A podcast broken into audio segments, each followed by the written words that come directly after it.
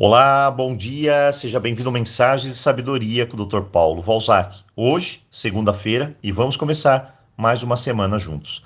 Semana passada falamos sobre criança interior, um dos temas extremamente importantes para o nosso bem-estar pessoal.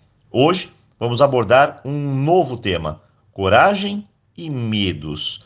Mas antes, eu vou deixar um breve aviso. No sábado, deixamos a super promoção do curso Gratidão.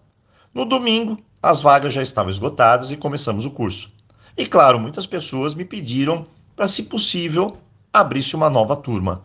Atendendo a pedidos, vamos abrir uma nova turma e as matrículas serão possíveis até hoje, segunda-feira, às 18 horas, pois amanhã começaremos as aulas.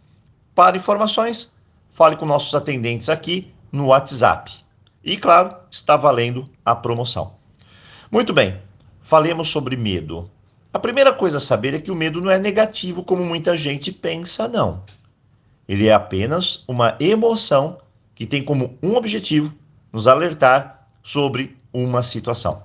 O problema começa quando o medo se torna excessivo e impede o curso de ações importantes, o que chamo de paralisia, ou mesmo quando o medo vai para o campo da imaginação e distorce assim as nossas ações.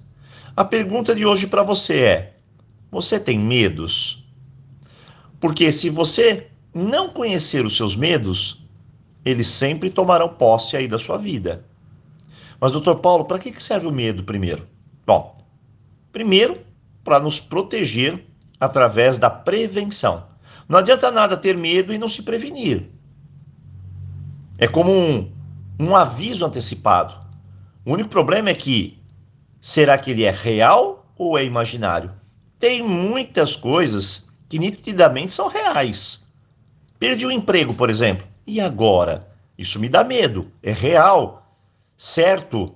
Por quê? Bom, porque de certa forma, como que eu vou sobreviver agora? Então esse medo, ele me empurra a uma série de ações para que eu procure um novo emprego o mais rápido possível, me tirando daquela zona de incertezas. Isso foi positivo ou negativo? Positivo, com certeza. Mas tem pessoas que o medo, ao invés de impulsionar, paralisa, deixa a pessoa travada. Ela não consegue dar o próximo passo. É um, muita imaginação negativa. Então, o modo que a pessoa sente o medo é negativo. Tem um ditado que todos nós já ouvimos: quem não se arrisca, não petisca. Muito bem, isso mesmo. Mas espere, quem tem medo não vai arriscar de forma alguma. Mas por quê? Você já parou para pensar sobre isso? Porque as pessoas não se arriscam. Qual será o medo mais profundo?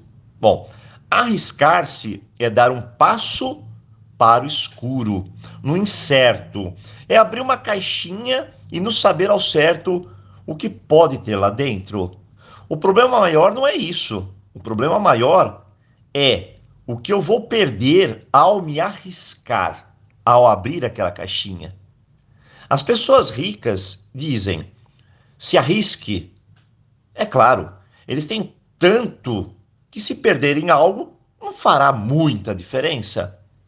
Quantos bilionários não apostam no dia a dia, correm riscos, mas chegam lá? Mas e os meros mortais?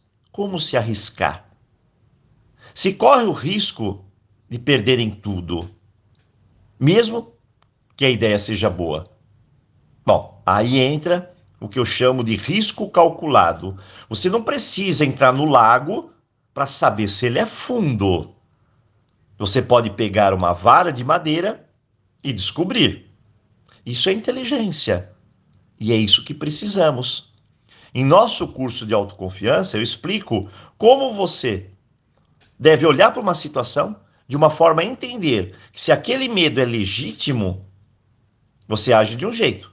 Se é ilegítimo, você age do outro. Se posso dar o primeiro o próximo passo ou não. E a grande diferença é como eu vou dar o próximo passo de forma inteligente? Olha, eu tenho centenas de histórias de pessoas que estavam travadas, iam ou não iam? Faziam ou não faziam? De repente, o que é preciso?